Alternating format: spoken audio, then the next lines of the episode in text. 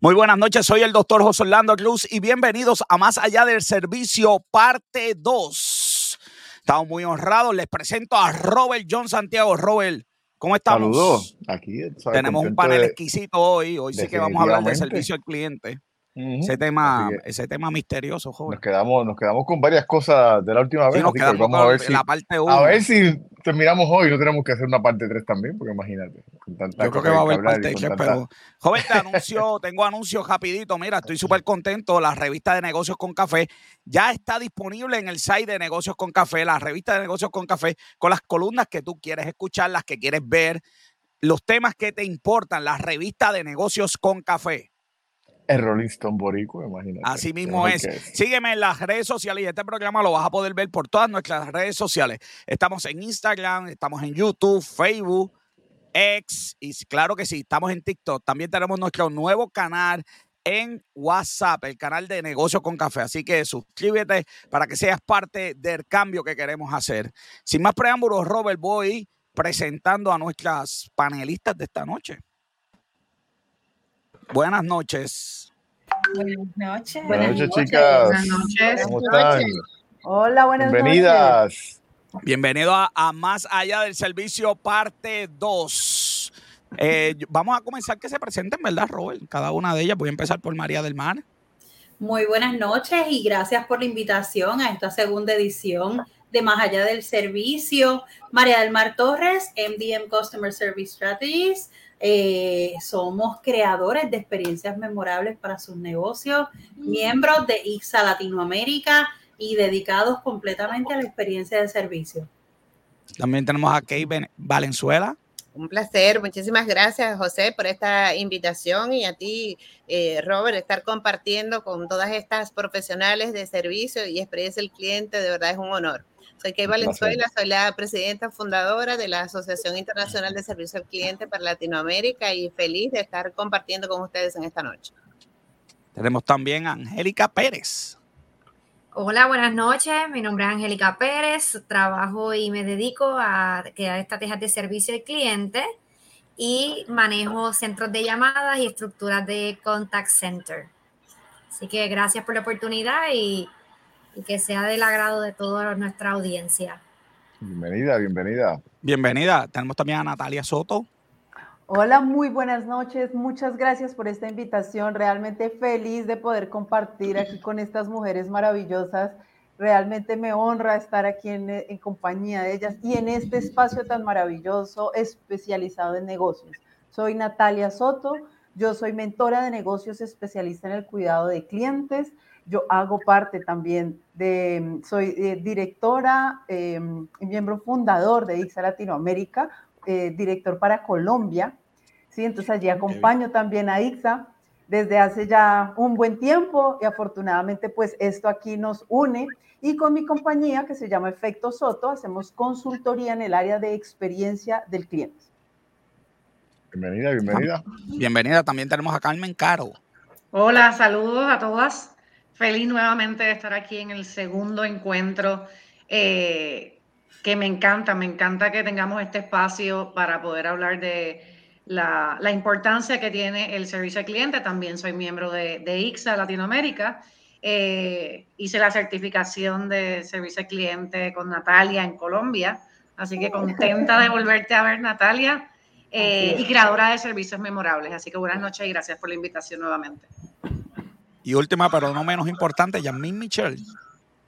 Buenas noches, gracias por la oportunidad, eh, doctor Cruz, a Robert, a mis compañeras, amigas, colegas de la industria del servicio. Yo soy voluntaria virtual en las redes sociales, Customer Experience Manager para una empresa de la industria automotriz, también miembro fundadora y parte de IXA Latinoamérica. Muchas gracias por la oportunidad. Bueno, antes de comenzar, vamos a darle el aplauso doble a las Eh, chicas. aquí, aquí, el aplauso doble. El aplauso doble. El aplauso doble dorado. Qué cosa increíble. Yasmín, Yes. ¿por qué, ¿por qué más allá del servicio? ¿Por qué ese nombre? más allá del servicio, porque estamos creando experiencia, estamos creando concienciación, en algunos países le dicen concientización, así que la importancia del servicio al cliente trasciende más allá. Creamos experiencias memorables, buenas y unas con áreas de oportunidad. eso, está, eso está excelente. Eh, nos gustaría ver más eso en la industria. Nos gustaría ver ese, ese pensamiento. Por, eh, lo menos que enfóquese en crear las buenas y aprovechar las áreas de oportunidad. sí. Por, qué, porque algunas industrias no se enfocan? ¿Por qué servicio eh, al cliente no es en algunas industrias prioridad? todas, hablan, todas hablan de que el cliente es lo más importante. Pero a la hora de prioridad, eso no se ve, ¿verdad? En la práctica. Yo, yo le decía a mis estudiantes que, el presupuesto es la versión económica de para dónde tú vas. Entonces, tú me puedes decirlo en un papel lo que tú quieras, pero la parte económica tiene que reflejar eso. Entonces, yo quiero empezar con María del Mar, porque a veces no vemos eso en la industria. Pues mira, muy bien, muy bien, lo todas nos sonreímos, vi las cámaras y todas nos sonreímos cuando dijiste, ¿por qué, ¿por qué no están ahí? Pues mira, eh, aunque lo tengan en su misión, en su visión y en su propósito, que hasta lo tienen plasmado en las paredes de las, de las organizaciones, no hay una cultura organizacional que lo impulse. Así que debemos trabajar, como siempre digo, desde arriba para que se viva esa cultura, para que sean las personas y los colaboradores parte de lo que se vive. Si no hay conexión entre los colaboradores, y lo que, y lo que se vive dentro de la organización no se va a reflejar afuera. Así que eso, es, eso es parte. Y aunque algunos a veces lo intentan de buena manera, muchas veces quedan inmersos en todo lo que es el presupuesto, los inventarios, todo lo que es número y se olvidan de la parte más importante y esencial, que es el servicio, que al final de cuentas va a ser un retorno en la inversión grandísimo. Eso, eso es así. Eh, eh, Carmen Caro, ¿por, qué no lo vemos?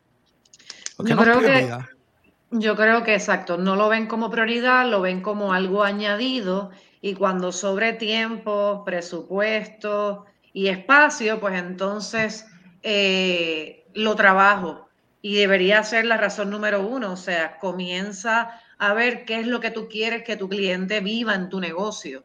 Y cuando tú creas ese viaje del cliente o yo quiero que mi cliente se sienta de esta manera y lo voy llevando desde el primer punto de contacto que tenga el cliente. El cliente no ha llegado a mi negocio.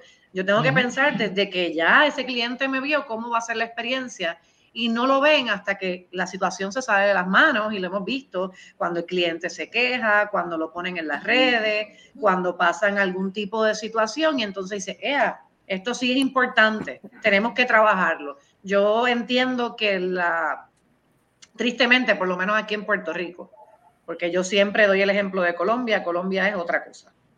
O sea, sí, sí, sí, sí, siempre en todo, en todo, todos los lugares lo digo porque si lo ven, sí, ya está como en el ADN de, Colombia. Aquí nos hace falta eh, mucho, mucho trabajo para que lo vean como una prioridad y no como un lujo. ¿Quién se encarga del servicio al cliente, Carmen? ¿Quién se supone que sea el encargado del servicio al cliente en una compañía? Bueno, una compañía va a depender, porque el servicio al cliente debe ser todos los departamentos. O sea, no debe ser como que este y todos los individuos que están envueltos. Y servicio al cliente tiene todas las reglas del juego, pero finanzas no las lleva a cabo, eh, recursos humanos no las lleva a cabo, eh, la empresa no trata al empleado bien. Oye, eso comienza desde ese empleado. Ese empleado va a ser el primero que va a apoyarte y va a hacer que tu negocio y tus servicios sean, eh, sean buenos y representen lo que tú quieres. Así que el servicio al cliente debe ser absolutamente toda la empresa. Sí. Uh ¿por qué no, no, es prioridad el, servicio al cliente?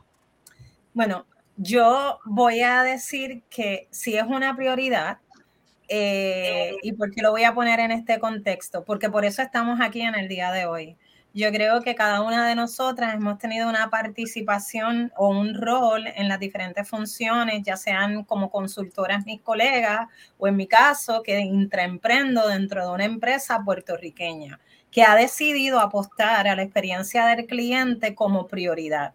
Así que no podemos generalizar porque sí hay empresas que lo están viendo como parte íntegra de su cultura organizacional. ¿Que hace falta desarrollar más? Sin duda. Eh, hay mucha oportunidad en la industria, todas, sea la industria de salud, porque la industria de salud, ¿quién es el cliente de la industria de salud? Los pacientes. Los enfermos, los pacientes. Los pacientes.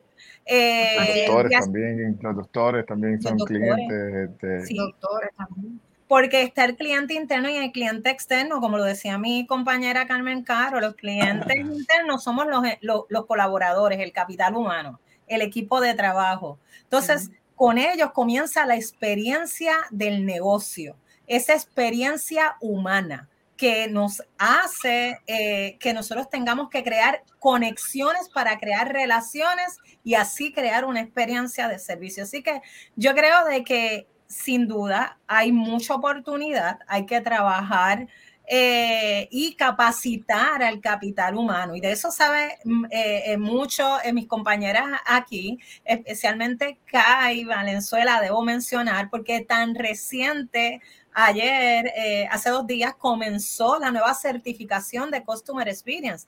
Hay este, actualmente una gran oportunidad de capacitar a los, al capital humano sobre cómo la atención, el servicio, la calidad, la empatía, la comunicación a través del servicio que dan sus propios colaboradores, que como dijo Carmen Caro, toda la empresa es servicio.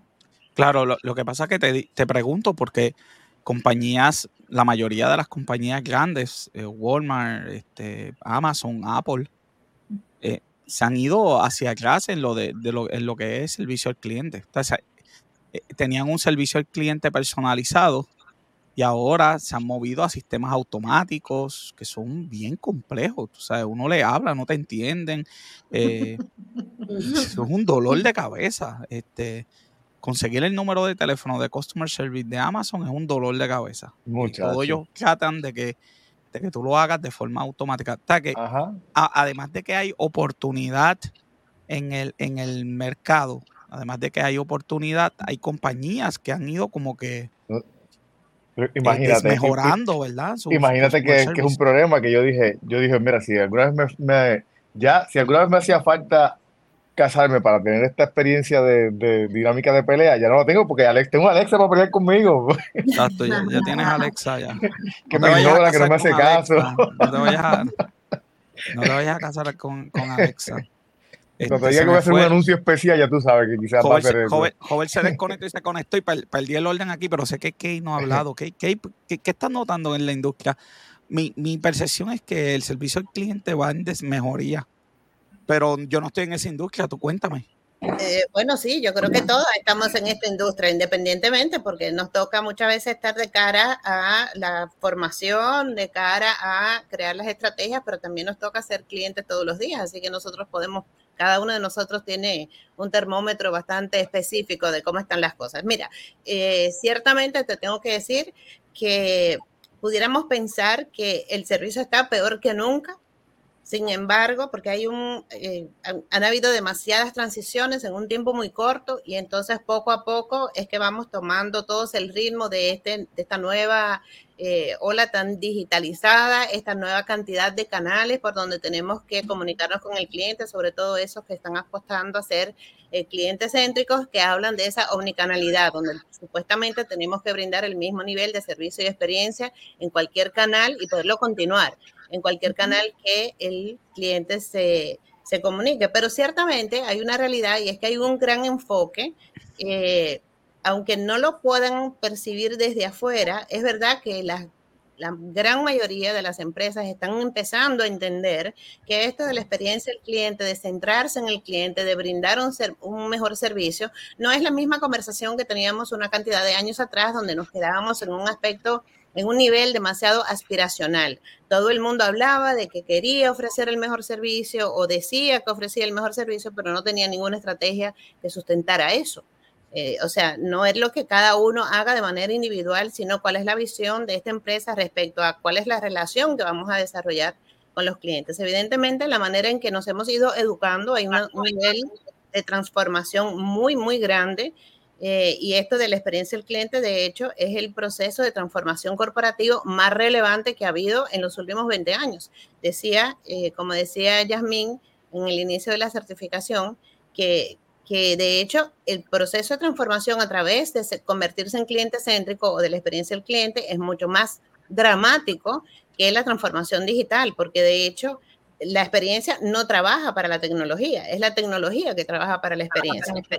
hay, un, hay un cambio y hay una nueva mirada que necesita un tiempo de maduración, porque el resultado de lo que estamos viviendo ahora, José, es que eh, tenemos ciento y pico de años de una herencia industrial, de una mentalidad industrial de conducir los negocios que va a tomar un tiempo en que podamos hacer ese proceso de transición. Y las exigencias de nosotros mismos como, como clientes no son las mismas capacidades que tenemos para ofrecerlas cuando somos los que estamos enfrente del negocio. Entonces tenemos que cerrar esa brecha y es justamente lo que tratamos de hacer toda la que estamos aquí todos los días. Muy bien. Natalia, ¿qué estás viendo en el mercado?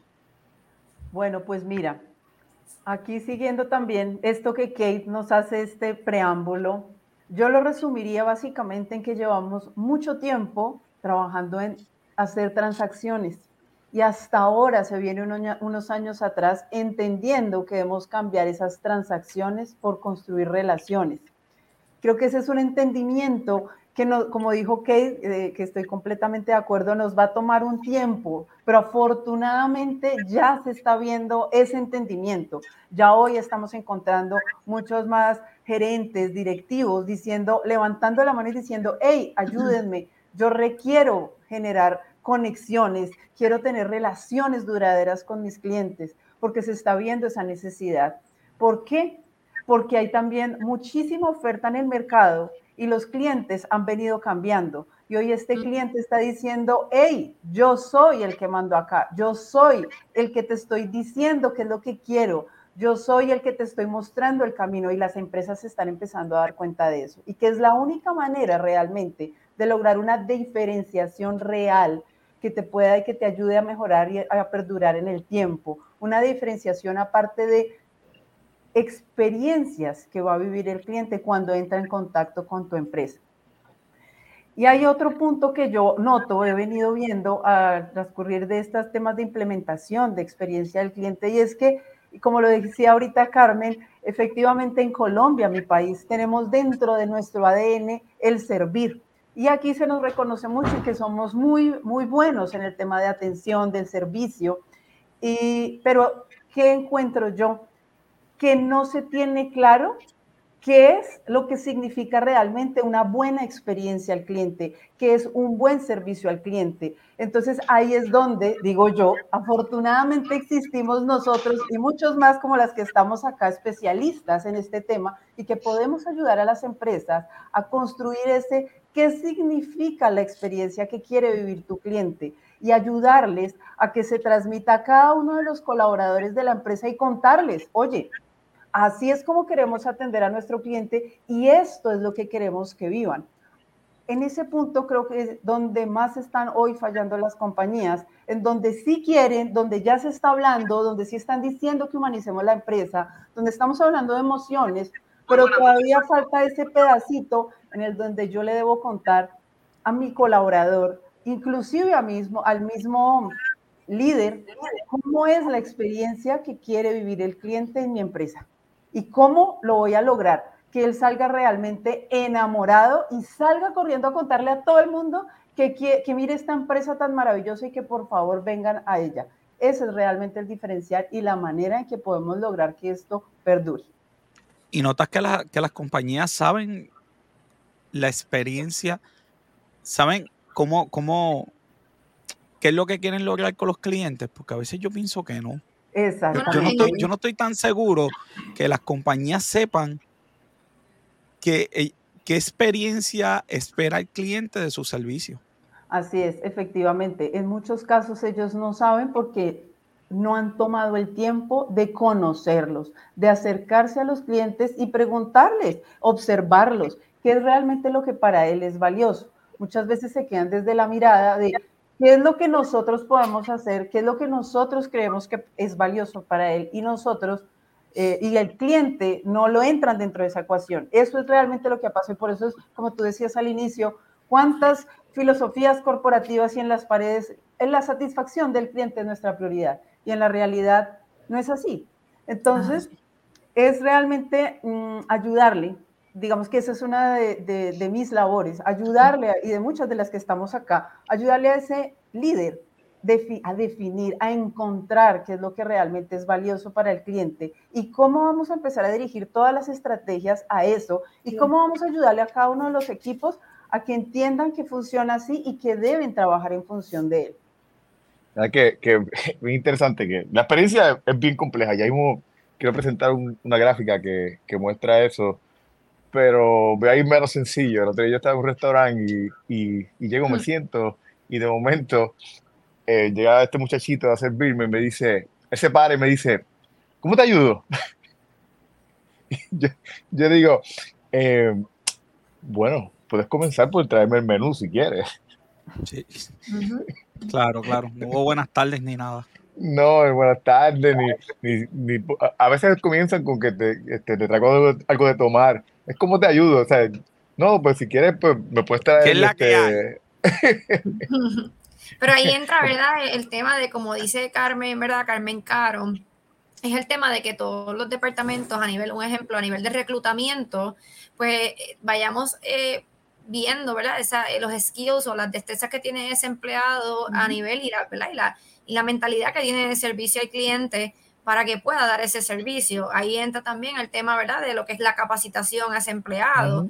O sea que a nivel de servicio, pues volvemos, todos los departamentos tienen que tener esa mentalidad de que, ¿verdad? De que el servicio al cliente no es solamente un departamento o una persona que es la que crea la experiencia, sino que ¿verdad? son todos, eh, desde el líder, desde el, mismo dueño hasta el, empleado de, ¿verdad? Como decimos, el empleado de línea. Y, esa filosofía y ese liderazgo de nivel de servicio, pues tiene que venir desde arriba, con un enfoque, ¿verdad? Exclusivo de crear pues, experiencia eh, porque como bien, también menciona Natalia, eh, hoy en día los clientes, ya no solo tampoco una experiencia, sino que los clientes están exigiendo más, más allá por el servicio que quieren. O sea, yo puedo decidir una marca u otra, pero pues también me voy a recordar, pues, cómo me un ejemplo, Una tienda, pues, cómo me trataron en una tienda versus otra, y pues ya ahí todo lo que entra es, ¿verdad? Ese proceso de, de cómo yo capacito, de, de, mi, de, mis, de mis empleados, eh, también es algo que debemos tener en consideración. Hoy en día todas las empresas, ¿verdad? Todo es medible, el servicio también se mide. Eh, el servicio es medible por medio de encuestas, por medio de las redes sociales. En mi caso, ¿verdad? Yo trabajo mayormente con centros de atención al cliente en llamada. Todos nosotros también somos medibles. Eh, ¿Y cómo? Te quiero preguntar, ¿cómo medimos el servicio al cliente? Porque el que llena la encuesta o el que llama usualmente es el que está molesto, ¿verdad? no necesariamente. Bueno, pues, mayormente, ¿verdad? Puede ser la mayoría. O está bien molesto o está bien feliz. Eso Los regulares no lo llenan. ¿Cómo científicamente puedo extrapolar eso a la población? Educando. Educando, sí mismo. No, pero, pero ¿cómo, ¿cómo, yo digo, si mi asunción es correcta, si, lo, si, el, si la encuesta lo que va a medir es el que está molesto, y yo creo que estoy también de acuerdo con Carmen, o el que está bien feliz, cómo yo puedo transformar eso en, la, en el universo de, las, de los que yo traté. No es, lo, no es lo que busca la, no es lo que busca la encuesta. La encuesta lo que quiere es conocer a todo tipo de clientes. Pero lamentablemente, si yo estoy bien molesta porque recibí un mal servicio, lo voy a llenar. O si estoy súper feliz, lo voy a llenar. Si yo cumplí mis expectativas, estoy pensando como cliente, y mis expectativas fueron satisfechas, pero en un grado de satisfecha. Pues no tengo nada que compartir. Yo obviamente pues ya sé que las encuestas son importantes para cualquier empresa y pues pongo el 5. Ni muy satisfecha ni muy molesta, me pongo en el in-between.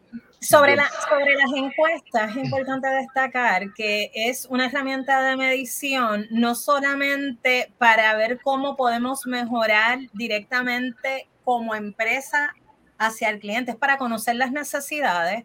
También hay empresas que utilizan las encuestas para medir desempeño de ese colaborador que está atendiendo a nuestro cliente. Entonces, esto es importante. Lo sé.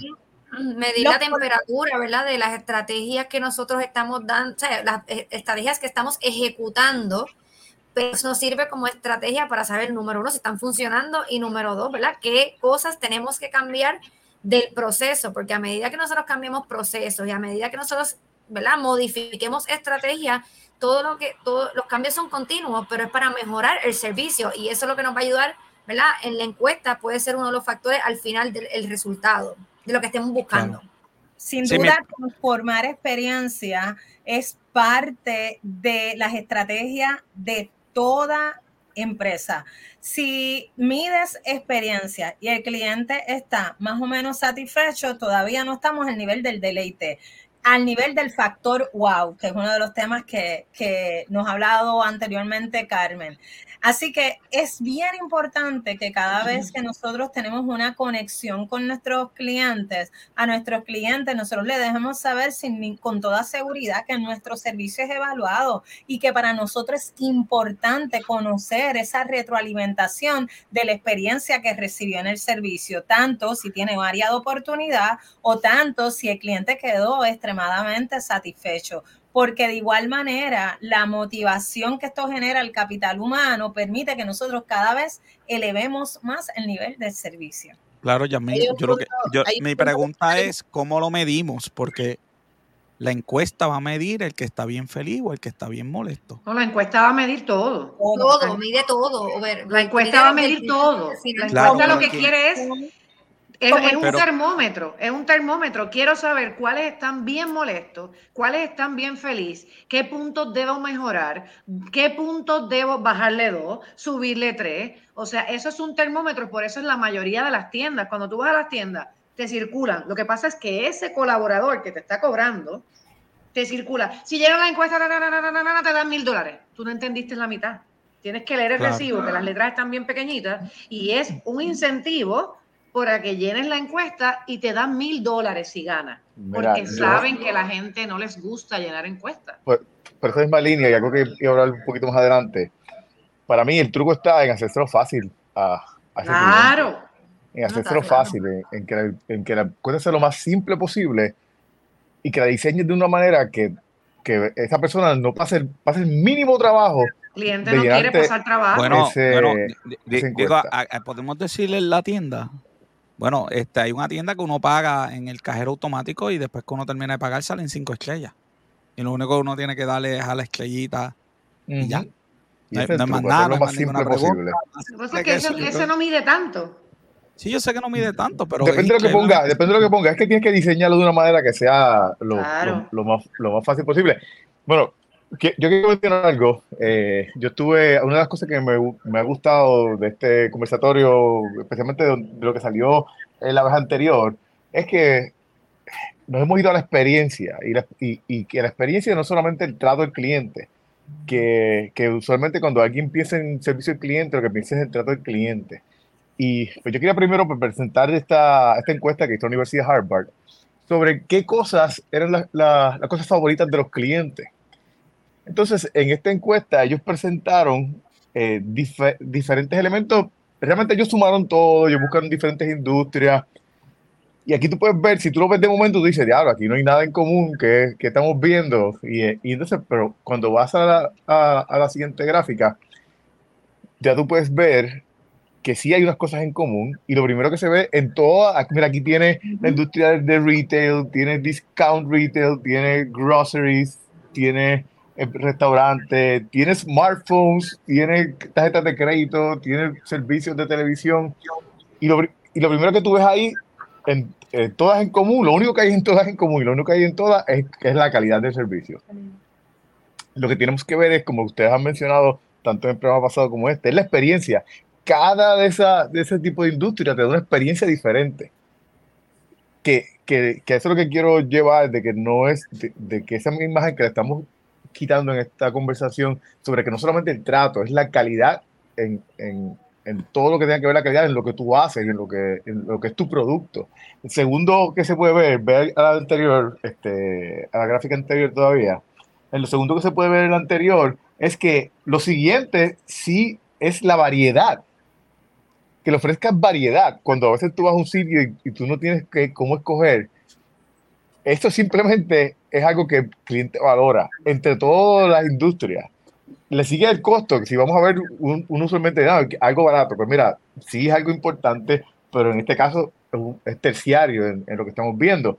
Y si sigue, si ahora sí vamos al, al siguiente, a la siguiente gráfica, son cosas diferentes lo que se ve en esta siguiente gráfica, pero si lo, si lo unimos como un significado, el cliente quiere que se facilite el trabajo. Aquí ve este, eh, que se avoid hassles, este, que ahorre tiempo, que, que si mismo cuando habla de smartphones está buscando que, que el sistema organice, organice el mismo las cosas que la persona está entrando en él, eh, ese tipo de cosas. O sea, eh, dicho esto, me gustaría saber tu opinión sobre, sobre este estudio de, de la Universidad de Harvard. Va- vamos a empezar con Angélica. Bueno, yo viendo la gráfica y yo veo que la mayoría también redunda, lo primero es la, calidad, el cliente lo que está buscando es calidad, ¿verdad? El número uno es quality y en la mayoría de todos los segmentos hay, ¿verdad? En la mayoría de todos los las divisiones de, de retail, o sea, consumer eh, quality, todo está buscando calidad. Todos los Eh, segmentos tienen calidad, eso está en común. Eso es, es verdad, eso, y pues ahí hay un factor común en un cliente, como lo mencioné anteriormente. Los clientes buscan calidad, sí pueden, ah, ¿verdad? Un tema de costo, pero si lo comparamos con, vamos a poner, ¿verdad? Un ejemplo, la industria de automotriz, de carros, pues a veces hay clientes que prefieren pagar más por un carro, pero es por la calidad, número uno, del servicio, la calidad a lo mejor, ¿verdad? Del carro, la garantía, etcétera. So que no necesariamente el que un producto o un servicio salga más económico es que el cliente lo va a adquirir, sino, ¿verdad? Y hablando a, a los empresarios y a los, que, ¿verdad? a los pequeños negocios que hoy día vemos aquí en, ¿verdad? en Puerto Rico y a nivel de todo el mundial, que se ha visto el empresarismo, pues lo más que te identifica a ti como, ¿verdad? Como dueño de negocio o como, bueno, sí, como en- en- entrepreneur, eh, es la calidad que tú le des a ese cliente y si te fijas, pues eh, ahí lo, en ese estudio lo estás, lo está garantizando, lo está, lo está avalando. Pero- pero- hay, dos hay dos componentes ahí que no podemos obviar, que son genéricos para todas las industrias, independientemente que si es retail o independientemente de que sea eh, grandes distribuidores de cualquier tipo de... Y son la experiencia y la calidad. No hay sustituto para ninguna de esas dos cosas en ningún tipo de acuerdo comercial. Es decir, cualquiera que sea el monto que tú estás pagando, estás pagando por una calidad X esperada. Entonces, la experiencia y la calidad de la mano son la combinación que hace que, que, que, el cliente sienta el nivel de satisfacción que está esperando. Ahora, en cuanto a términos de procesos, en cuanto a cómo lo adquiero, cuándo lo adquiero o de qué forma me entregaron lo que estoy adquiriendo, ya ahí entra entonces la parte de servicio. Pero esos dos elementos que, que viste ahí como común denominador en las encuestas, viene por eso. Y hay tres, algún tercer, tercer factor que es conveniencia. Conveniencia, rapidez, eh, que viene siendo prácticamente lo de- dentro de la conveniencia está considerada la rapidez. Entonces tenemos calidad, experiencia y rapidez como los tres renglones que son genéricos para todas las industrias. ¿Qué, qué les parece, qué les parece que, que la variedad sea tan importante, más, más arriba en la gran mayoría de los casos que el mismo costo?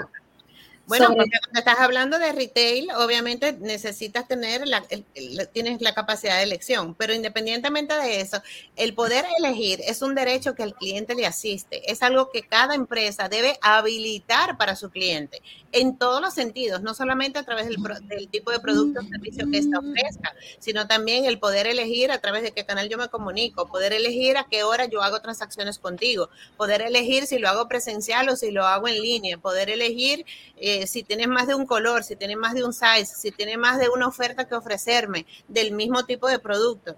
¿Sí me entiendes? Entonces, el derecho a elegir, el poder de elegir, es un derecho que al cliente le asiste hoy en día porque el cliente lo exige. Y eh, eso, El, cliente, el cliente quiere sentirse que está hecho a la medida, que es un traje a la medida para él, que lo que él va a buscar en X o Y industria está hecho solamente para él, aunque esté diseñado para muchos, él quiere sentirse como el único tenedor de eso que tú le estás eh, eh, ofreciendo. Así que todo, todo lo que hablas de la variedad tiene que ver con que tiene el derecho, como muy bien dice Kay, de elegir lo que quiere. Y tenemos que darle esas opciones qué es lo que quieres. Por eso es tan importante, como muy bien decía Natalia, el que cada industria tiene que conocer sus clientes, tiene que, generar procesos para conocer cuándo compra, dónde compra, qué compra, con cuánta frecuencia compra. Y si nos vamos nuevamente a, a las encuestas que estaban diciendo, lo primero que hay que, para diseñar una encuesta es el objetivo ¿Qué yo quiero lograr con esa encuesta? ¿Qué yo quiero que mi, que, mi, que mi equipo vea para yo poder facilitarle la vida a mi cliente? Porque el cliente y lo que queremos es que la vida se le haga fácil, como muy bien decía Robert. Y hay que destacar que todas las compañías están midiendo lo que es el NPS, el Net Promoter Score. Tenemos que conocer si nuestro cliente nos recomienda. ¿Ok? Esto es bien importante, recomienda la marca. Porque nunca lo había pensado, pero siempre esa pregunta lo pone. ¿Recomendarías este, este servicio? Correcto. Y hay estadísticas efectivas, hay estadísticas de que, ¿verdad? De que por un buen cliente que se ha atendido, pues te va a referir 5 o 6, ¿verdad? hay, un, hay, un average, hay un promedio, hablando de, ¿verdad? Que menciona Jasmine, pero eh, ah, también está el, el ¿verdad? El, la, la viceversa, de que si tú no le das un buen servicio, pues, pues es el boca a boca de ese cliente, pues no va a ser satisfactorio para tu negocio. Así es. Yo tengo una pregunta bien difícil para ustedes. Porque yo, yo, creo, yo creo que lo que sucede en la mesa. la contesta que la, la difícil. No, no, es para Natalia, es para Natalia. Es para Natalia. una la gana, digo, voy a preguntarle a todos, pero voy a empezar con Natalia. Yo creo que lo que pasa, como yo que soy contador, Siempre le digo a mis estudiantes que nosotros los contadores vamos súper armados a la mesa de negociación empresarial porque nosotros tenemos los números y como que es más fácil presentarlo. ¿Cómo transformamos, cómo presentamos, qué estrategias hay para presentar el customer service en forma de número? Como yo le puedo decir a ese gerente de compañía, a ese CEO, ¿sabes qué? Implementar este programa de customer service deja tanto dinero. ¿Cómo se hace eso? Bueno, con números, así de sencillo. la experiencia del cliente, o sea, todas estas estrategias de las que estamos hablando se pueden medir. Sí, no es fácil y muchas veces no se ve inmediato, pero sí está ya corroborado que cuando yo, miren, en las estadísticas, Kate, por favor, me corriges, pero es algo así como que cuando se está viendo hoy en día las empresas que han empezado a implementar eh, estrategias de experiencia del cliente están aumentando entre un 5 y un 10%. Ese porcentaje, por favor, Kate me lo corrige si no lo estoy diciendo, pero es aproximadamente en esto. Están mejorando su nivel de ingresos, su nivel de utilidad. ¿Qué pasa? ¿En qué puntos podemos nosotros mostrar cómo es eficiente la experiencia del cliente? Uno, cuando podemos, esto va directamente al ingreso, a las ventas. Cuando yo mejoro mi experiencia, estoy inmediatamente impactando el nivel de ingresos, el nivel de ventas. ¿Por qué? Porque voy a tener más clientes que van, primero, a comprar más y van a venir a traernos más clientes. Entonces, por ese lado, yo lo puedo empezar a medir. Otro punto, desde la experiencia del cliente, yo empiezo a, hacer más eficientes los procesos. Y cuando yo logro eso, esto va directamente eh, al, al tema del gasto, a que las personas no van a tener que estar Em, tomando más recursos de la empresa para poder atender más clientes. Entonces, cuando yo optimizo mis procesos y estoy pensando en el cliente, muchas veces puedo o hasta reducir personal porque hay procesos que no se requiere, o puedo generar mejoras internas que van a ir directamente o sea, va a los números, al gasto, a la contabilidad.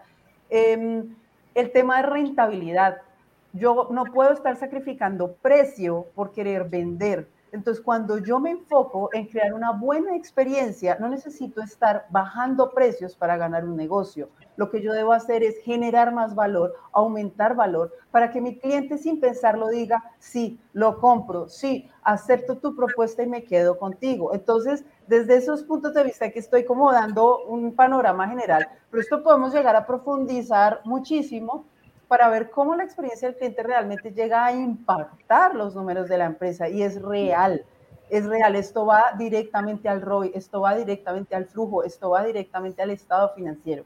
Entonces, sí tenemos cómo demostrar que sí impacta positivamente el ingreso. Carmen, ¿cómo tú lo ves?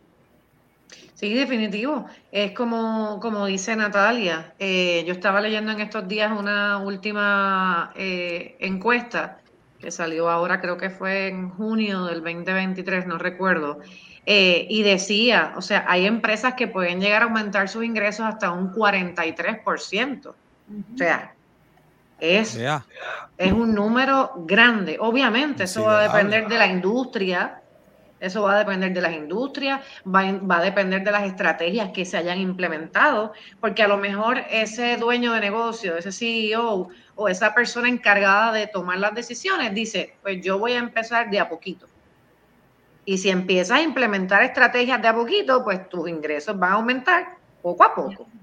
Si tú te vas con todo, con una cultura de servicio de la A a la Z, desde arriba hasta abajo, garantizado, estadísticamente está comprobado que los aumentos son brutales. Y obviamente los aumentos, ¿por qué? Como dice Natalia, porque se optimizan procesos. Los aumentos, ¿por qué? Porque los clientes están contentos. Los clientes, un cliente contento regresa con otro cliente contento. O sea, es, más difícil conseguir un cliente nuevo. O sea, pues, ¿qué voy a hacer con ese cliente que está? Y estadísticamente también está comprobado que un cliente que esté contento, que está, o sea, no satisfecho, un nivel que un cliente que esté feliz, que eso es más allá de ser satisfecho. Wow, el nivel wow es ese. Ese es el cliente, sí, porque ese es el embajador de tu marca.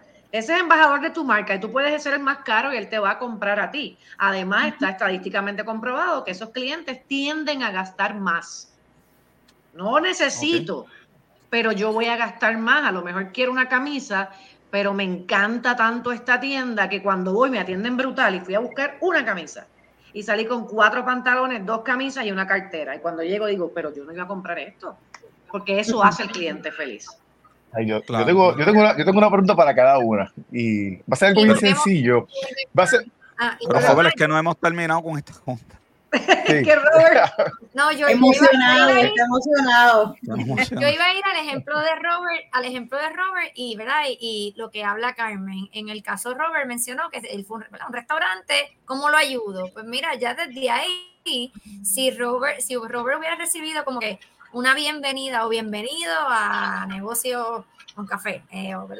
Y, ya el, mi nombre es fulano de tal, este es mi menú, le puedo ofrecer, eh, el especial del día, pues ya hay otro trato, y es lo que menciona Carmen, ya ahí le puede decir el especial si no ¿verdad? O si, o si le puede ofrecer un postre, etcétera, y tú estás también a nivel de dándole servicio, estás haciendo upselling, estás añadiéndole cosas al ticket de, ¿verdad? De, de Robert, así que el servicio, por eso decimos que está en todas las áreas. El servicio también vende, eh, ¿verdad? Eh, a nivel de, dependiendo cómo se vea. Si en mi caso, pues yo manejo centros de, ¿verdad? De, contacto de llamada, pues donde yo tenga la oportunidad para venderle a un cliente mi servicio, pues yo, ¿verdad? Se hace. Y eso también, pues te trae un return on investment a la compañía, ¿verdad? O a la empresa, al negocio que, está, ¿verdad? que estás desarrollando. Y ahí dejo no, ¿cómo, ¿cómo yo transformo esos números? ¿Cómo yo transformo el servicio al cliente en números? Sí, y se lo digo al gerente, porque es que yo creo, yo sigo pensando que es lo que veo en la calle, quizás en mi mundo, que es que la gente que trabaja en servicio al cliente no convencen al CEO porque no tienen los números. Le dicen, ah, hay que hacer esto porque esto es bueno y la gente va a estar contenta y el CEO te está mirando, ajá, ajá, háblame de esto háblame de 10%, de 5% en, aumento para yo saber si voy a invertir mil dólares en mejorar ese sistema, si esos mil voy a tener un retorno de la inversión. Y mi pregunta es, ¿cómo hacemos esto rentable? Los números hablan, sin duda. Así que, como decía Angélica, tiene que ver con procesos, no cortar esquina. Eso lo hablamos mucho en la empresa para la cual trabajo. Es importante apegarse a esos procesos en cual, como decía Angélica, cuando tú recibes un cliente, que hay unos protocolos iniciales de recibir esa atención del cliente, los buenos días, el saludo, la conexión visual con tu cliente, llamarlo por su nombre, ocuparte de también crear una relación y un vínculo, porque a través de las emociones nosotros conectamos con el cliente. Y de hecho, así es que comenzamos a educar sobre la importancia que ese cliente recibe mi servicio hoy, yo poder recibir una retroalimentación, esas encuestas que van a hablar en número y me va a permitir a mí llevarle a nuestro CEO, mira, nosotros por estar brindando un mejor servicio estamos aumentando tanto en ingresos. O sea, el cliente venía a recibir un servicio de X cosa y salió con otro servicio, como decía este Angélica y Carmen, ese upselling. Y, tiene, y se da en la comunicación, se da en la capacitación, en la supervisión y en el liderazgo gerencial. Nosotros tenemos que entender que los colaboradores del área de servicio tienen una supervisión. Ahora es importante que quienes tengamos eh, de frente, de cara a nuestros clientes, le apasione lo que hacen porque si a ti no te gusta servir, si a ti no te gusta la conexión humana, si a ti no te gusta comunicar, entonces tienes que repensar en la posición donde estás y buscar en dónde eres mejor. Pero en la vida todo es servicio. Así que contestándote a tu pregunta, es procesos, capacitación, monitoreo, supervisión, ese liderazgo, sin duda. No sé qué opinas, Kai, José, hay una, hay una combinación de factores donde ciertamente cada una de las expresiones que, que hemos escuchado aquí están 100% correctas. Pero si nos vamos directamente a finanzas, hay una fórmula que tú como financiero debes conocer muy bien, que es el CLBT, el Customer Lifetime Value. El tiempo que dura el cliente afiliado a una organización tiene un, se traduce en un valor económico que tiene que ver con la cantidad de compra, con la frecuencia de compra, por la cantidad de veces en el año que compra. Entonces se ha comprobado que justamente es a través de la fidelización donde ese CLBT aumenta en el tiempo, donde, renta, donde la operación se hace rentable a través de la fidelización del cliente. Porque justamente ese cliente fidelizado, no solamente, de hecho, no solamente me ayuda a cuantificar cuánto yo puedo invertir en, procesos de experiencia y capacitación, sino también me ayuda inclusive a yo poder proyectar los presupuestos en todas las direcciones de mi, de mi empresa para el año próximo. Porque si yo tengo un nivel de cliente fidelizado, un indicador, que eso también se mide, también hay encuestas, de, se llama el indicador de retención de clientes. Si yo puedo definir que yo tengo un X número de clientes fidelizados, retenidos dentro de mi organización, yo puedo a través de presupuestar y decir, si, si con esta base de clientes que tiene un promedio de compra del, del monto X y viene cada con este nivel de frecuencia, entonces yo puedo proyectar inclusive mi presupuesto del año que viene. Nada que se hace en una organización debe ser al ojo.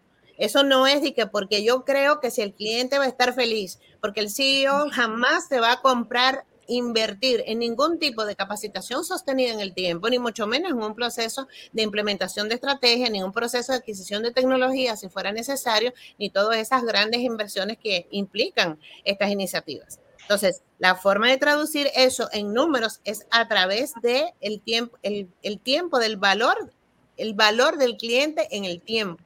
Y a través de ahí hacemos los números financieros. Y a través de ahí también definimos cuánto vamos a invertir dependiendo del área que sea de mayor interés para el cliente. Pero ¿qué pasa? No podemos seccionar y ahí viene el grave error que comete la mayoría de las personas en experiencia del cliente. Experiencia del cliente no es servicio. Es eh, servicio es parte de la experiencia del cliente. ¿Sí? Ahí tenemos toda una estrategia combinada. Es verdad, son las dos caras de una misma moneda, pero no se trata de sonreír o no se trata de procesos, no se trata del cliente, no se trata del... Es que es todo, es 100% es una mirada en 360 grados, donde real efectivamente la estrategia de servicio es el hilo conductor que va a, en base a la cual se van a tomar las decisiones en la organización, sobre todo las financieras. Hay un gravísimo error y es que la gente piensa que se trata solamente de tener al cliente contento.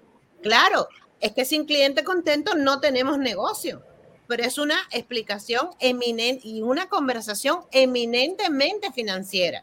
Ya cuando hablamos de servicio, si hablamos de servicio, podemos hablar de competencias blandas. Podemos hablar de cuándo le vamos a contestar, de a qué velocidad le vamos a entregar, de que si le vamos a sonreír, de que con qué, cuántos timbrazos antes de que la persona conteste el teléfono, y, es, y se queda en esa parte que es operacional, que es la práctica. Por eso decimos que el servicio al cliente atiende al cliente hoy, pero la estrategia de experiencia del cliente, donde piensa justamente es en mañana, porque como se fundamenta en una base financiera, nosotros tenemos que diseñar los procesos que garanticen que el cliente vuelva una y otra vez.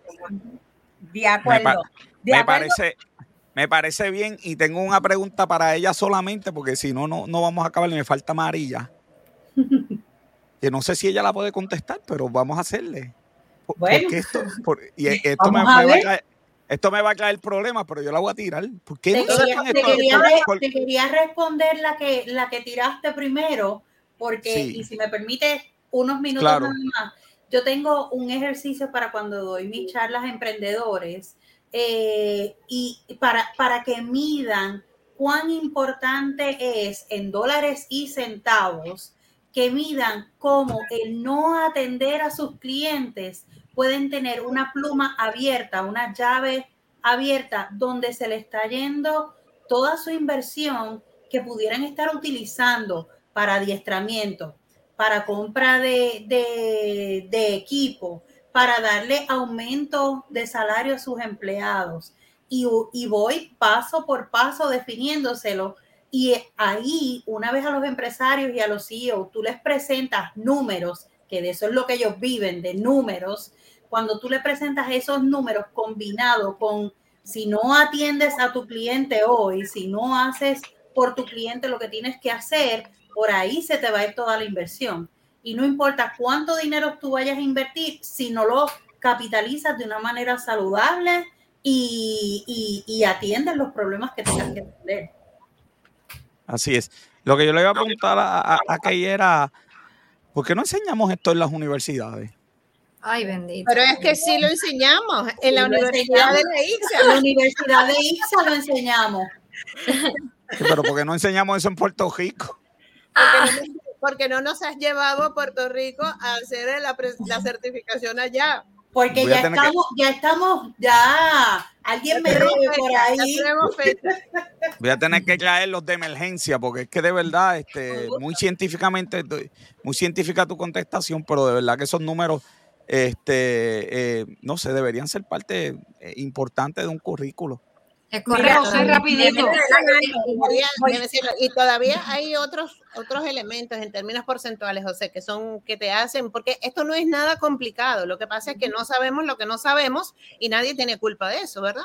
Es simplemente Claro. lo que tenemos que aprender. Por Mira, ejemplo, tenemos, tenemos el, tú tienes una perdón, Yasmín, tienes Ajá. una, tienes una tasa de abandono de clientes y, tú, y eso tú lo Ujú. mides en el presente. ¿Cuántos clientes perdiste respecto a lo que era tu base de clientes del mes pasado, del año pasado, como sea que lo vayas a invertir? Entonces, a partir de ahí empiezas a hacer las modificaciones y evidentemente, si tú sabes el por qué ese cliente se fue y lo corriges, evidentemente pues no vas a tener siguiendo teniendo la, el nivel de abandono. Y ahí inmediatamente empieza tu balanza de resultados a verse reflejado positivamente lo que estás haciendo en experiencia del cliente también. Y siguiendo esa línea y mencionando en los comentarios que han hecho de varias de las personas que se han conectado en las redes sociales, yo tengo una de las directoras de una compañía de comunicaciones que menciona que las métricas cuantitativas y cualitativas eh, son ejemplos de tiempo atendido, impacto en el churn, impacto en el upsell y los comentarios en redes, en estudios de mercado para saber el sentir de la marca, que sin duda se pueden traducir en números. Y es importante mencionar esto porque va alineado a lo que estabas mencionando, Kay, y a las estrategias corporativas. Medir es importante. Eh, hacer inversión a la tecnología para tener programas de, de customer experience son importantes. El seguimiento, la educación. No, sí, es que sin medición, sin medición no puedes. Es simple. uno, piensa vender, vender. Por ejemplo, uno dice vender, vender, vender, vender, pero a la larga, si tú no le das servicio a ese que, ¿verdad? O que le vendiste, a ese cliente, ese cliente no, va, no va a volver.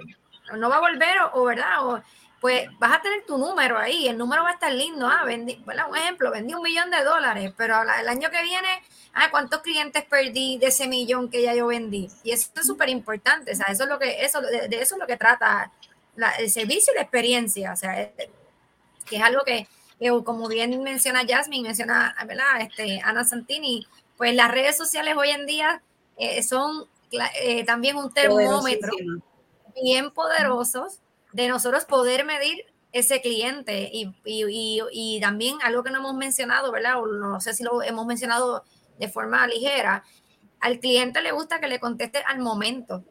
Sí. Eh, ¿verdad? Si tú tienes negocio y, y, y, dejas a ese cliente y dice, ah, le contestaste y lo llamo en tres días, eh, tengo, tengo por seguro que ya ese cliente buscó otra opción que le contestó al momento y que le resolvió al momento y cuando él quería. no, él no espera por tener ¿verdad? Tener respuesta una semana o dos semanas después, o sea, que eso es algo que también uno mide a nivel, ¿verdad? De métrica.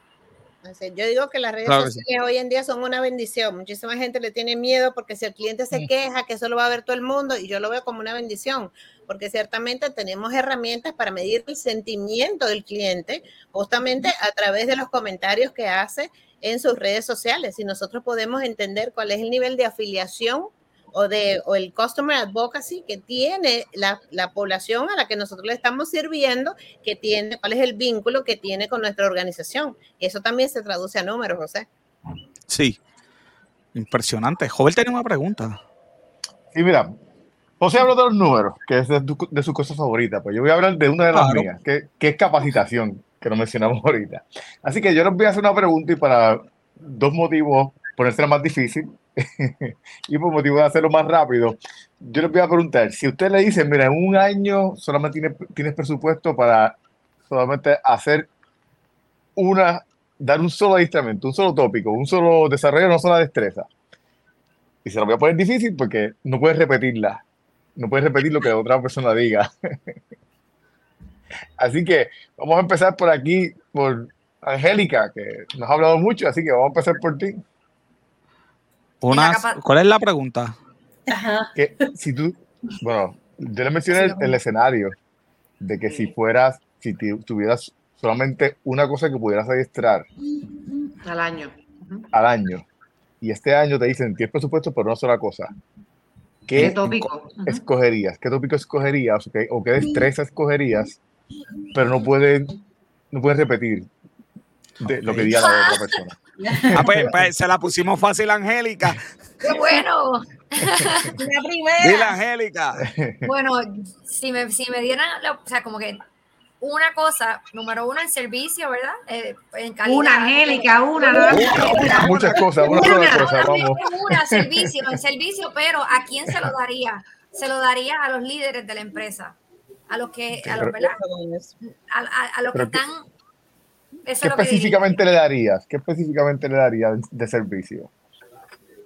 Bueno, le daría número uno, pues las e-, estrategias de servicio, de mm. verdad, de diferentes estrategias, cómo uno puede cambiar la experiencia de ese cliente.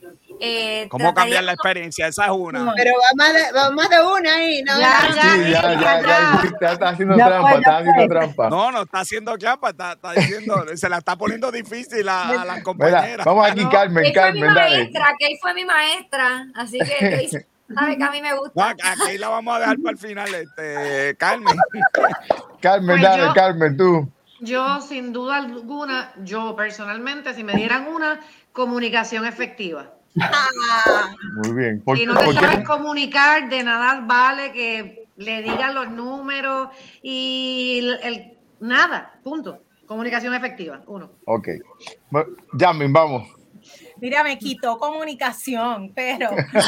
Este, esa es parte del juego, esa es parte del juego.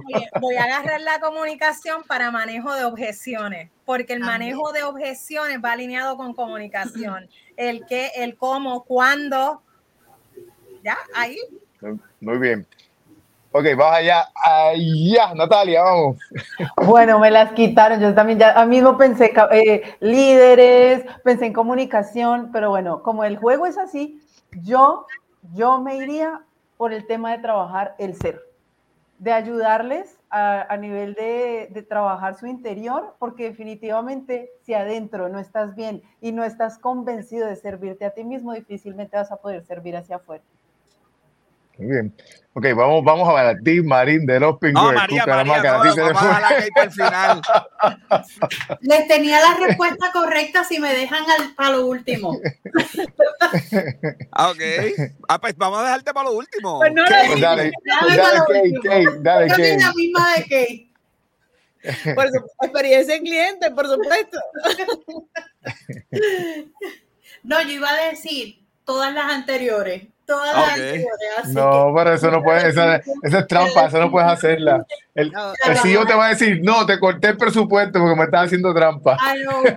eh, empatía, eh, ¿verdad? Tenía dos, empatía y trabajo en equipo, definitivamente derribar eso, esos silos departamentales donde de verdad que la cultura se, se muestra ahí. Pero primero empatía y luego entonces trabajo en equipo. Eso de, eso de empatía es tan, pero que tan importante, pero tan importante porque yo me, yo me acuerdo que, cuando estábamos pasando por María, pues yo tuve problemas con mi sistema de cable y pues llamé a Customer Service y era en otro país y parece que el adiestramiento allí de empatía no era el mejor. Y la muchacha decía, sí, entiendo tu situación, pero obviamente era otro país. Y sí, entiendo tu situación, como a la sexta vez que me dijo lo mismo, Dije, tú no entiendes mi situación. Por aquí acaba de pasar un huracán, acabo de perder la mitad de mi casa. Estoy tratando de resolver el, platito ese. Nada, yo creo que, un, un un buen adiestramiento hubiera Este, sido mejor. Terminé saliendo de esa compañía. Yo creo que por esa llamada telefónica, por no tener un adiestramiento eh, de empatía. Bueno, oye, como se ha ido el tiempo, joven, me queda un tópico más, porque esto, Dios mío, ya estoy overtime aquí. Ya, ya, ya, ya qué trabajo para subir esto a, Instagram. Y quiero, me gustaría añadir, doctor, me gustaría añadir que aunque, ¿verdad? La opción era escoger una, una sola, un solo adiestramiento, definitivamente tenemos que adiestrar en todo. Y no puede ser uno solo. Tenemos que, que hablar de, de protocolos, tenemos que hablar de etiqueta telefónica, de comunicación efectiva, de la escucha activa que es tan importante, de la empatía, de los trabajos en equipo, de verdad que, se va a hacer bien difícil trabajar una sola disciplina al año para empresas ya de cualquier tamaño, de cualquier tamaño. Fue jugando, fue jugando. Todos necesitamos, todos necesitamos de, No le cortes el presupuesto. Hay una que escribe. pero es que sí, ciertamente, ese es el problema. Que las empresas piensan, ya di una capacitación y no vuelven a llamar, porque ellos piensan que es una varita mágica que te adiestre y ya esos empleados quedan Sí, comprendieron, eh, pusieron en práctica. No, eso tiene que estar encima todo el tiempo porque van a llegar empleados nuevos, porque van a cambiar procesos, porque se va a actualizar todo. Y antes, y me callo la boca.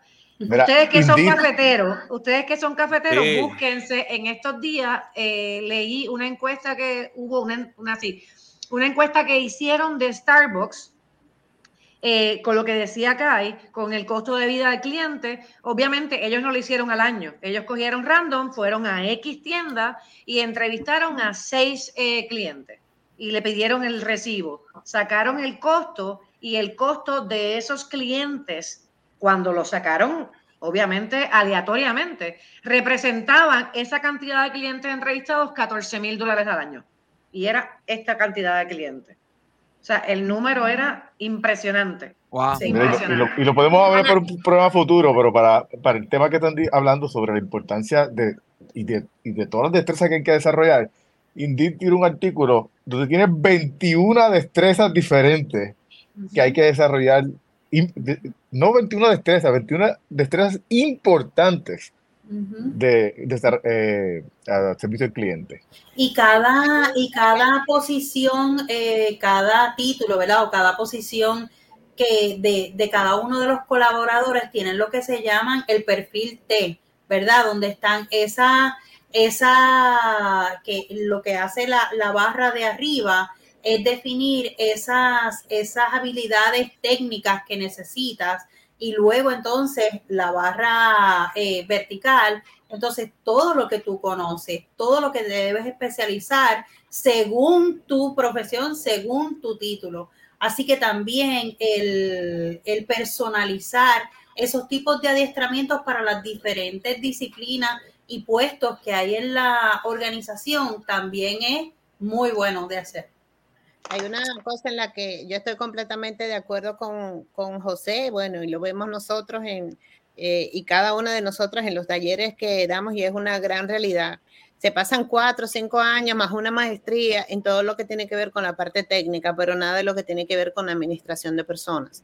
Entonces, ¿qué pasa? Ese costo de que ese colaborador sea un buen líder, de que ese colaborador sea un buen agente de servicio, que tenga una buena comunicación, que pueda manejar conflictos, que tenga liderazgo, que sea empático, que sea eh, de pensamiento crítico, que además conozca design thinking y todo lo demás, se convierte en un costo para la organización. Entonces, estamos en un tiempo que ya no podemos hablar de que el mundo cambió, tenemos que hablar de que el mundo va a seguir cambiando. Entonces, de, de igual modo, las grandes academias tienen que tomar en cuenta, la alta academia tiene que tomar en cuenta para qué está preparando a estas personas que van a lanzar al mundo laboral, porque toda la carga económica de la capacitación sobrecae sobre la organización, como si fuera educación continuada. Y esto, son, esto, esto es una educación esencial para la vida. Claro, yo creo que los están preparando para un negocio que tiene 10 clientes, donde el gerente podía atender a los 10 a los 10 clientes de forma como que era el dueño de la compañía, imagínate. Pero eso cambió hace mucho, pero mucho tiempo. y ahora son los empleados los que están atendiendo a esos clientes y la experiencia a esos clientes le llega a través de empleados, no del dueño. Y, ustedes han ido, me imagino, a, tiendas. Cuando te atiende el dueño es totalmente diferente. Pues no hubo una transición de lo que el dueño desea a los empleados. Tengo un último tema. Pero ahí, pero ahí, volvemos a lo que hablamos al principio. El dueño, ¿verdad? Tiene que trabajar en su capacitación con ese empleado eh, y, y, darle las herramientas de cómo él quisiera o quiere que sus clientes sean atendidos, ¿verdad? Y tener, ahí volvemos a las métricas. ¿Qué métricas le va a dar, qué, qué API le va a dar a sus eh, empleados para, ¿verdad? para mejorar el servicio a, ¿verdad? a ese cliente que está, que está llegando a su negocio. Excelente. Bueno, el último tema es, quiero que me digan eh, dos estrategias para mejorar el servicio al cliente que ustedes, que ustedes, eh, que, alguien de una empresa debe implementar. Voy a empezar con María del Mar, voy a ir a la GB, ¿sabes? Voy a dar a Angélica para el final. Por lo menos nos, nos diste dos. Robert, nos masacró. No, no, yo. Capacitación de los colaboradores y seguimiento de todo lo que se está haciendo en las capacitaciones. Cómo están funcionando esos colaboradores, si funcionó, si no funcionó, y, ahí lo dejo.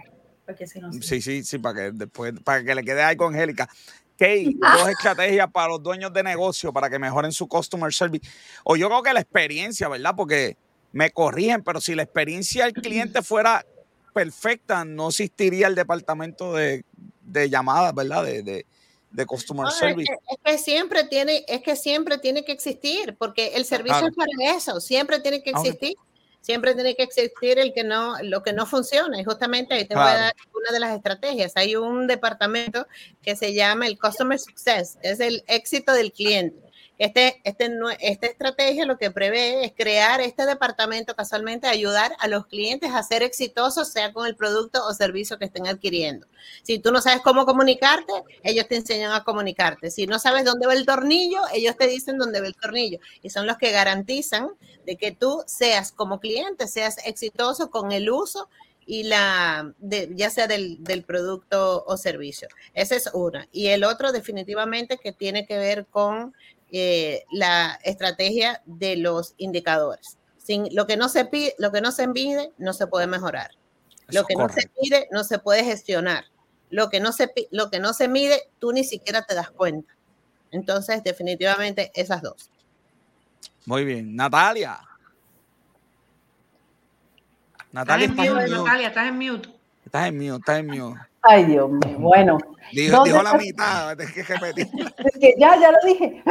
Bueno, de las dos estrategias que utilizaría, uno de los puntos en los que se falla en muchos momentos es el tema de la implementación. hay, hay, muchos momentos donde se hacen unos diagnósticos y se empieza y se quiere, eh, pero entonces ahí haría dos cosas. Uno, el tema de la implementación. Le recomendaría a una empresa que realmente se asesore, se acompañe, busque una mentoría para estos procesos y no se queden solos en estos procesos, porque muchas veces mucho de esto se cae porque no hay quien realmente lidere, no hay, realmente alguien que conozca, que sepa. Esto realmente es una disciplina, digámoslo, es nueva, ¿sí? Y es bueno poder tener a alguien que sepa al lado, un mentor que acompañe. Y lo otro, indiscutiblemente, es que hay que trabajar muchísimo el nivel de liderazgo.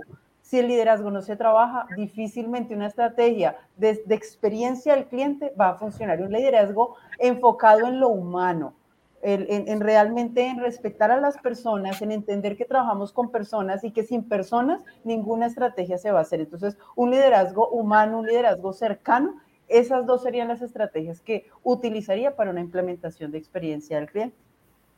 Excelente. Carmen. Ya han dicho muchas, me las han quitado, pero... Me las están quitando. Está Angélica más preocupada que tú no sabes. No, pero a mí, de verdad, de verdad, eh, una de las que me encanta es la personalización. El cliente cuando tú personalizas es otra cosa. Así que yo, eh, la personalización y simplificación de procesos. O sea, todos los procesos se pueden hacer más simples a beneficio del cliente. Dios mío, que te escuchen. Este, o que me llamen. que, llamen, denle una llamadita, por favor. si hay procesos como que muy complejos. Jasmine. Y 20 pasos.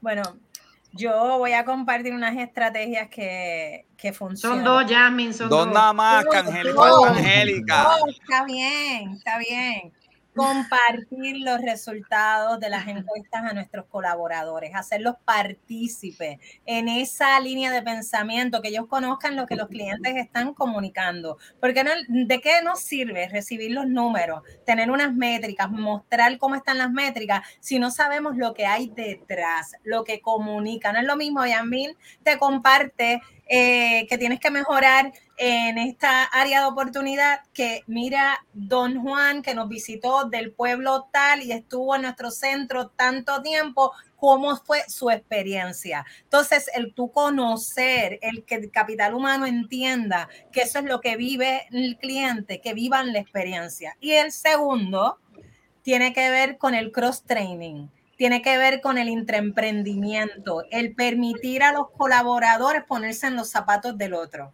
Porque no es, o sea, nosotros decimos, ah, ventaja es fácil, tú vendes y después se va a servicio. Tú no sabes lo que pasó el ejecutivo de venta para lograr cerrar esa venta, todos los procesos a la hora que salió de, del lugar tratando de cerrar ese negocio. Entonces, ¿crees que tu trabajo es más importante que el trabajo de tu compañero? No esa solidaridad empresarial interna es importante. Así que mis dos estrategias serían básicamente esa comunicación sobre los resultados de las encuestas diáfanas, meridianas, directas y que los eh, eh, colaboradores sean partes y tengan conocimiento y que puedan contribuir. Y la segunda, ese cross-training, esa, ese vive la experiencia de lo que hace tu compañero. Y Angélica, última, pero no menos importante, Ahora que, este, bueno, yo le crearía una estrategia, ¿verdad?, de servicio, pero a nivel de postventa. A nivel, ¿verdad?, de que ya el cliente pasó por nuestra experiencia de comprar el producto, pero pues una estrategia de para que el cliente regrese a mi, ¿verdad? a mi localidad. Y la segunda, una estrategia en caso de, ¿verdad?, de, de comunicación para todos los que son medios digitales, porque hoy en día, pues como hemos hablado, las redes sociales son un mundo y de hecho se está viendo, hoy en día tú puedes buscar ¿verdad? trabajo y tú vas a ver que escucha y dice Customer Success Manager. Y cuando entras a, tu, A, la, a la descripción, mayormente está en marketing. eh, ¿verdad? En mercadeo y, pues es parte de lo que está cambiando en el, entorno laboral. Eh, o, eh, lo que son redes sociales, sí, el mercadeo pues va, va, a trabajar la estrategia hacia crear la demanda y la necesidad del cliente, pero la comunicación con el cliente debe de salir de servicio al cliente bajo una estrategia de experiencia con el cliente, que pues ahí yo me iría con esas dos porque hoy el mundo digital ha crecido y es algo súper importante tener estrategia de servicio y experiencia en todo lo que es digital, ya sea sitios web, eh, redes, sociales, mensajes de texto, robots, todo eso. Excelentísimo, pero que excelentísimo, excelentísimo. Un último comentario para ya ir, ¿verdad? Cerrando esta, este conversatorio que, eh, Yamín, vamos a tener que hacer el tercero, ¿viste? No, se me quedó, se me quedó la, la mitad la mitad del libreto se me quedó aquí, este, se me, se me quedó.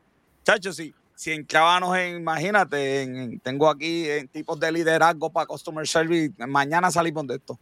Está, está bien bueno, está bien bueno. Esto un último comentario. Este, voy a empezar contigo, Yasmín. Ajá. Un último comentario. Un último comentario en general a todo lo que han indicado mis compañeras. Sin duda, eh, el tema de servicio al cliente no va a parar. La era de experiencia llegó para quedarse. Eh, las empresas tienen que hacer esto parte importante, esencial en su cultura corporativa. Sin duda.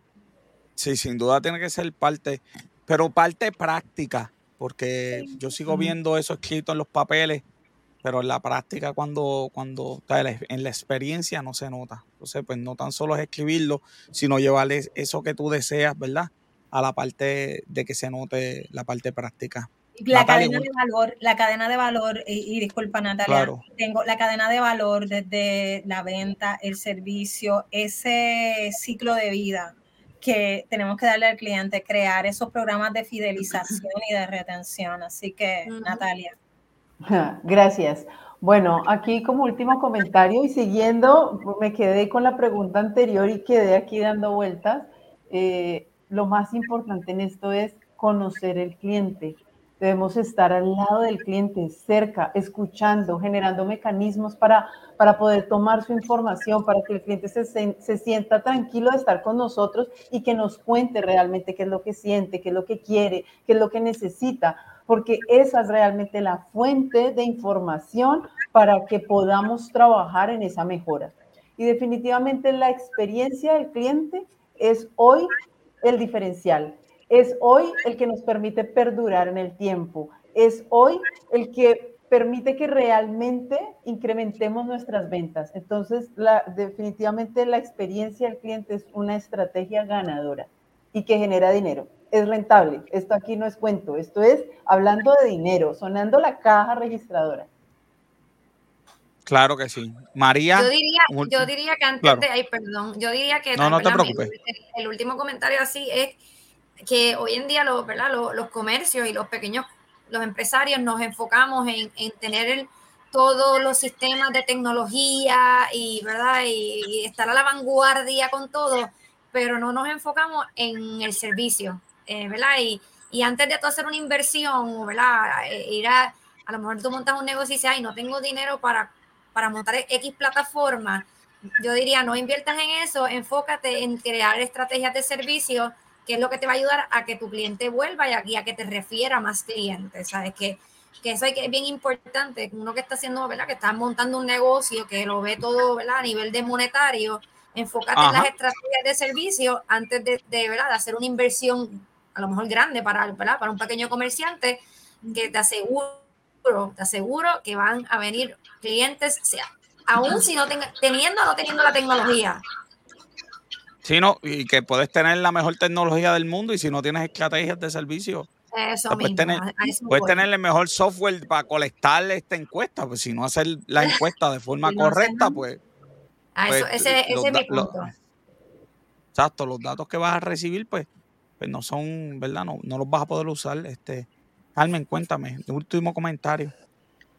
Pues mi último comentario sería como irnos a la base de todo. Eh, yo creo que se ha perdido y ahora se está, se está enfatizando eh, en la humanización. O sea, yo creo que la base de todo es no buscar venderle al cliente, simplemente entenderlo y cómo puedo ayudarlo. O sea, que mi enfoque no sea en la venta, que mi enfoque sea en cómo yo puedo cubrir las necesidades y deseos de ese cliente. Y si yo me enfoco en eso, todo lo demás va a ir encajando porque ahí voy a tener las estrategias, voy a tener todo, pero se pierde eso, se pierde, todo el mundo quiere vender, todo el mundo quiere generar ingresos, pero lo más básico, pues a veces se olvida. Sí, claro, el enfoque monetario. Yo siempre digo, a un cliente, no una venta.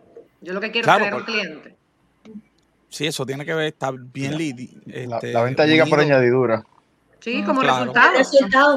Como resultado de que tú te preocupaste por sus necesidades genuinamente. a lo mejor yo te quiero vender un montón de cosas, pero lo que tú necesitas no es eso. Y el cliente eh, agradece la honestidad. Sí, claro. Lo que pasa es que si las estrategias de gerencia que ustedes hablaban al principio del programa, que, que tiene que toda la compañía estar enfocada en servicio al cliente, porque entonces tenemos unas estrategias de gerencia de comisiones y que van dirigidas a vende, vende, vende, vende, vende y dale por, ahí y que resuelva el departamento Customer Service que resuelva después. Yo le voy a decir al cliente lo que sea para yo vender, vender, vender, vender y luego pues... Eh, claro, queda, mal, queda mal el vendedor, queda mal la empresa. Queda mal la compañía, eso no tiene futuro, porque el cliente tiene que ser un cliente repetitivo, a menos que, bueno, siempre tiene que ser un cliente que, que vire y eso te podría salir una, dos, tres, cinco veces, pero eh, no tiene futuro. Ese ciclo va a acabar. Entonces, Vendes una vez. Exactamente, exactamente. María, un último comentario. Pues mira, más, más que un comentario, es una pregunta para los, para los que nos están viendo ahora, esos empresarios, esas empresas que nos están viendo y escuchando. Y fueron, y son dos cosas que aprendí y que me he quedado con ellas y me dan muchos resultados en, las capacitaciones que doy. Estás mirando ese viaje de tu cliente. Sabes lo que pasa con tu cliente desde el principio hasta que sale. Estás teniendo y haciendo ese mapa de empatía. Eh, sabes lo que él ve, qué escucha, qué siente, qué dice de ti o de tu compañía. O qué dice, o qué dice la gente, ¿verdad? Tus colaboradores que es lo que él ve mientras visita tu establecimiento.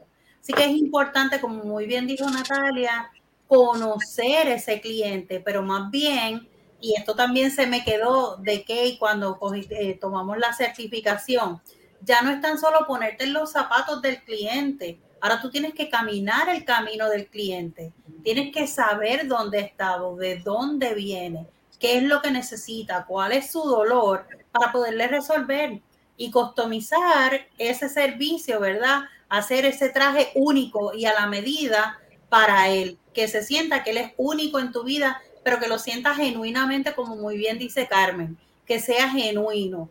Para, y ya tú vas a ver que vas a tener eh, grandiosos resultados. Claro que sí, estoy, estoy de verdad que convencido que sí. Kay, un último comentario.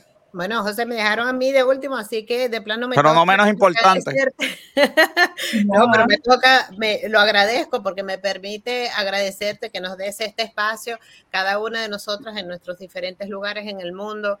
Eh, trabajamos todos los días para poder transformar esta mentalidad, ponemos nuestros servicios a disposición de todas esas personas que están allá afuera porque sabemos que hay una brecha y nosotros tenemos la experiencia para ayudarlos a cerrarlas. Entonces creo que eh, agradecerte, José, que le dedicaras este tiempo.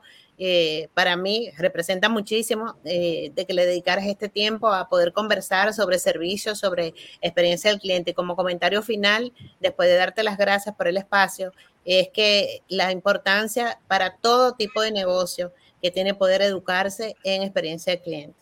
Esto no es solamente una estrategia para las multinacionales o para las grandes empresas o para los grandes proyectos. La experiencia del cliente es parte de cualquier empresa, desde una mini, desde una mini pyme hasta la empresa más grande del mundo, que de hecho todas las 100 marcas principales del mundo son reconocidas por su nivel de experiencia.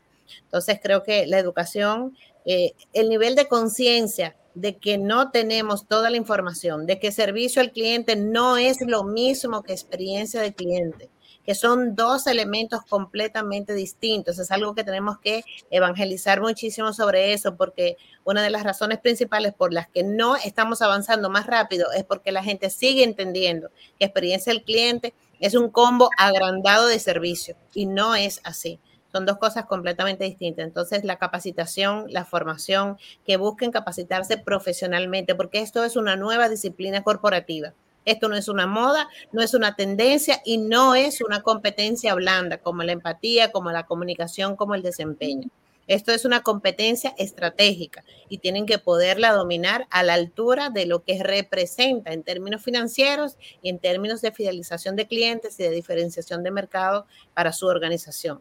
Así que con esas palabras y recomendándoles a todos que de verdad le pongan mucha atención a esto, que la oportunidad de formarse profesionalmente existe y que hoy en, hoy en día todo el mundo que tiene aspiración de poder poner un negocio en marcha necesita conocer experiencia de clientes. No podía no cejar mejor, oye. Joven, ¿dónde está la, la cuestioncita? Los aplausos. Los aplausos, Sí. Bueno, y sin más, ¿algo que te quieras decir, Robert? No, nada, este, pues como, como hablamos anteriormente, como hablamos ahora, realmente es importante que, pues, que, amplíen su perspectiva, que no se queden en lo, en lo simple, en lo simplista de, de, cuando tú hablas customer service y la definición básica que mucha gente tiene, sino que, pues, que, que, que abran su mente a, a, a, lo amplio que es customer service, a todo lo que tú tienes que hacer para llegar, a todo, a, a todos los detalles que puedes trabajar para tú pues, poder realmente llegar a ese cliente y, que, y, tener el resultado que tú quieres. Y, yo creo que, pues, que, que en esta hora y media es poco para, para eso y las, dos, las tres horas que en total hemos, hemos logrado se quedan cortas. Pero pues que eso, yo lo que espero es que como siempre queremos en, los programas que hacemos, que eso sea como que esa, esa llama que despierte ese fuego de, de, de conocimiento y que, y que se que, que queme todo. Exactamente. Claro que sí. De mi parte, yo le doy las gracias de verdad por haber, estado aquí, escoger a Negocios con Café como el lugar para hacer este segundo eh, encuentro, más allá del servicio parte 2. Aprendí muchas cosas, pero yo creo que la parte y el toque científico, de verdad que nunca lo había visto, del Customer Service, la parte numérica, ¿verdad? Como contador siempre, eso, eh, eh, eso está en nuestras venas y de verdad que hoy me llevo mucho, eh, mucha ciencia, muchas, muchas técnicas para medir esta parte del negocio eh, tan importante. Eh, le doy las gracias nuevamente por haber estado aquí. A todos, los, a todos les recuerdo que todos los miércoles a las 7 de la noche, Negocios con Café, donde tenemos las noticias de negocios actualizadas y los temas que tú quieres escuchar. Me despido deseándole a todos muy buenas noches y hasta un próximo encuentro de Más allá del servicio, Walter Buenas noches. Hasta luego.